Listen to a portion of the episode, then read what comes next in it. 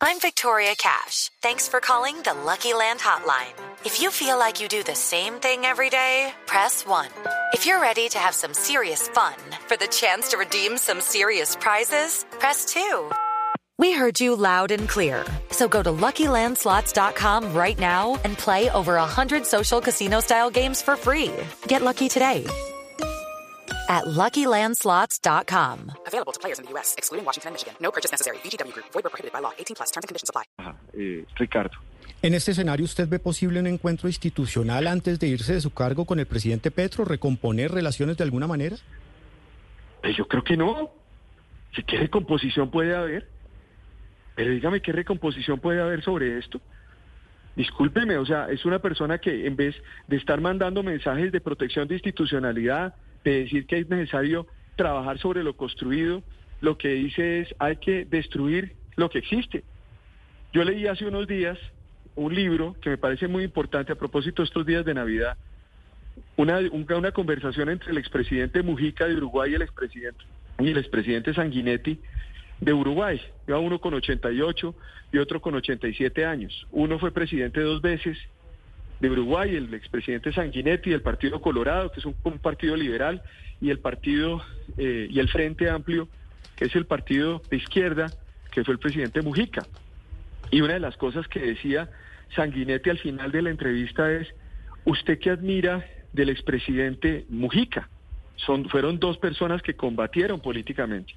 Dijo, yo respeto mucho al presidente Mujica porque en vez de llegar a plantear venganzas y a plantear destrucción de lo que se había hecho en el Uruguay, trabajaron, trabajamos sobre la base de lo que efectivamente se había hecho en Uruguay, del respeto institucional, de que había que construir sobre lo construido.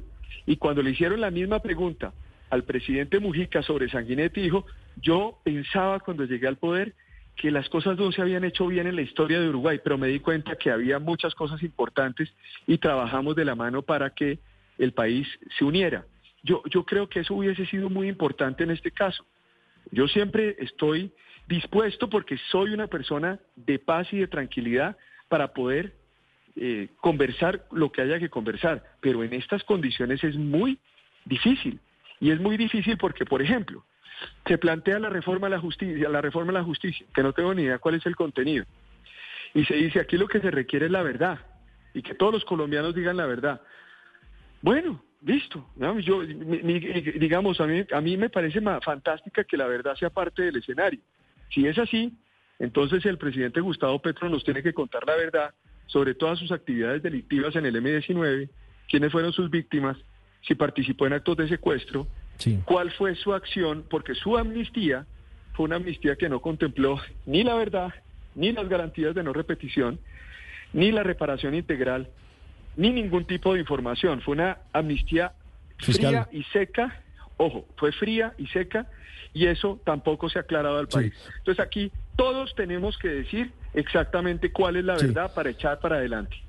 Pero entonces usted propondría que en el marco de esa reforma a la justicia, en ese marco de que la verdad sea el eje de, de una eventual reconciliación y, de, de, que en realidad haya cambios profundos, ¿se reabra la amnistía la M19?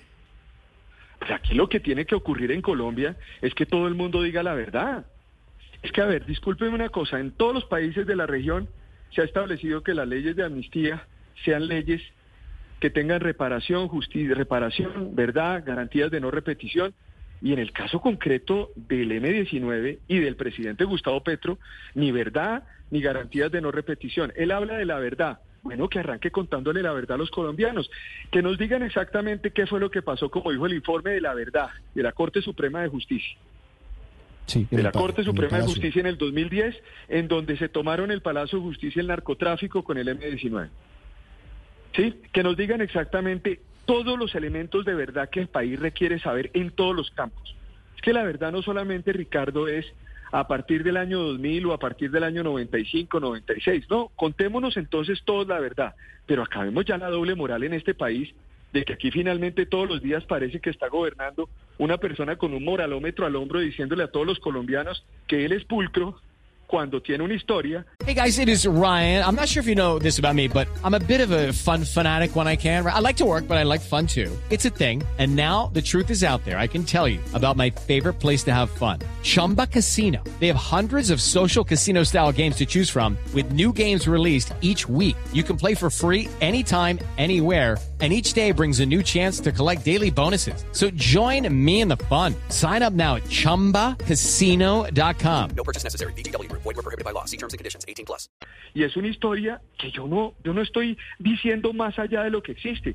Es una historia, como él mismo lo ha reconocido, perteneció a una estructura delincuencial en Colombia y que finalmente esa estructura delincuencial obtuvo una amnistía sin ningún elemento Sí.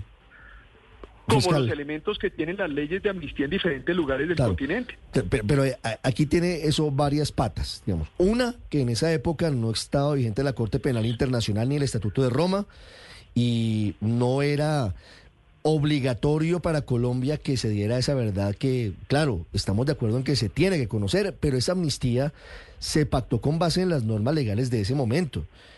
Y a decir verdad, y creo que todos lo reconocemos, han cumplido, han honrado su palabra los hombres y mujeres del M-19 que abandonaron las armas, entre ellos el presidente Petro. ¿No sería muy riesgoso y contraproducente reabrir o, reabrir la discusión sobre la amnistía al M-19? Yo lo que digo es que es importante que se conozca la verdad. Y mire, eso que usted me está diciendo que eran las normas del momento, pues es lo mismo que ocurrió en Argentina. En Argentina se establecieron unas leyes de amnistía y punto final. En Uruguay, en Argentina, en Chile, en Salvador, en Perú, con fundamento en unas normas. Y posteriormente se tuvo que adecuar eso a unas discusiones. Leyes de amnistía en su momento, en esos lugares, terminaron siendo reevaluadas. Yo lo estoy planteando que se revalúe una ley de amnistía, aunque puede haber posibilidad jurídica por cualquier ciudadano de presentar una posible, un posible ataque a una norma de esas jurídicas por cuenta de lo que, vuelvo y digo, faltó la verdad, faltó la reparación, faltó las garantías de no repetición y faltaron las víctimas.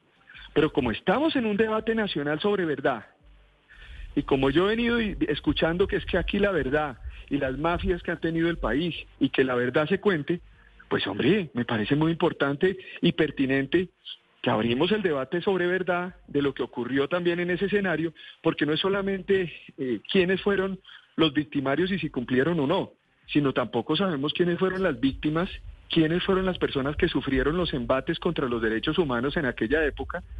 Y repito, es una discusión abierta que existe en Colombia también. Entonces, como estamos en un escenario de verdad, pues hagamos entonces el escenario de verdad para todos los colombianos. ¿Sería una comisión de la verdad que incluya los delitos del M-19 en lo que usted piensa o lo que propone fiscal? ¿O, o en qué figura o- o sobre qué estamos hablando? Porque me dice que, que no está pensando en que se revalúe la amnistía del M-19. ¿En qué está pensando No, yo creo que no, no, no. Yo creo que esto tiene que ser voluntario, que el presidente de la República salga y diga exactamente en qué consiste, digamos, el cuál es cuál es su verdad frente al tema del M19 y podamos establecer si se quiere una comisión en esa comisión donde se establezca exactamente la verdad sobre esos hechos y lo que ocurrió. Es que mire usted, en la página 98 y 100 del libro del presidente Gustavo Petro, el último libro, habla eh, casi con admiración de los dos criminales que se tomaron la toma la- el Palacio de Justicia, del señor Almarales y del señor Jaquín. Ellos dos son los delincuentes que se tomaron el Palacio de Justicia. De hecho, en el informe de la verdad del Palacio de Justicia que firmaron los magistrados de la Corte Suprema de Justicia en el año 2010, en donde estaba el doctor Aníbal Gómez Gallego, páginas 330 y siguientes, para que la gente lea todo esto. El Palacio de Justicia entraron al Palacio de Justicia gritando estas personas diciendo que había que acabar el tratado de extradición con los Estados Unidos porque no había derecho a que se enviara a los Estados Unidos narcos. Eso está ahí. Entonces, yo creo que esos temas, más los temas además que tienen que ver con víctimas, con verdad, también requieren una explicación. Entonces, contémonos todos la verdad en Colombia. Yo puedo decirlo con claridad porque yo tenía 12 años en esa época, cuando se tomaron el Palacio de Justicia. Yo cumplo 50 años en un mes.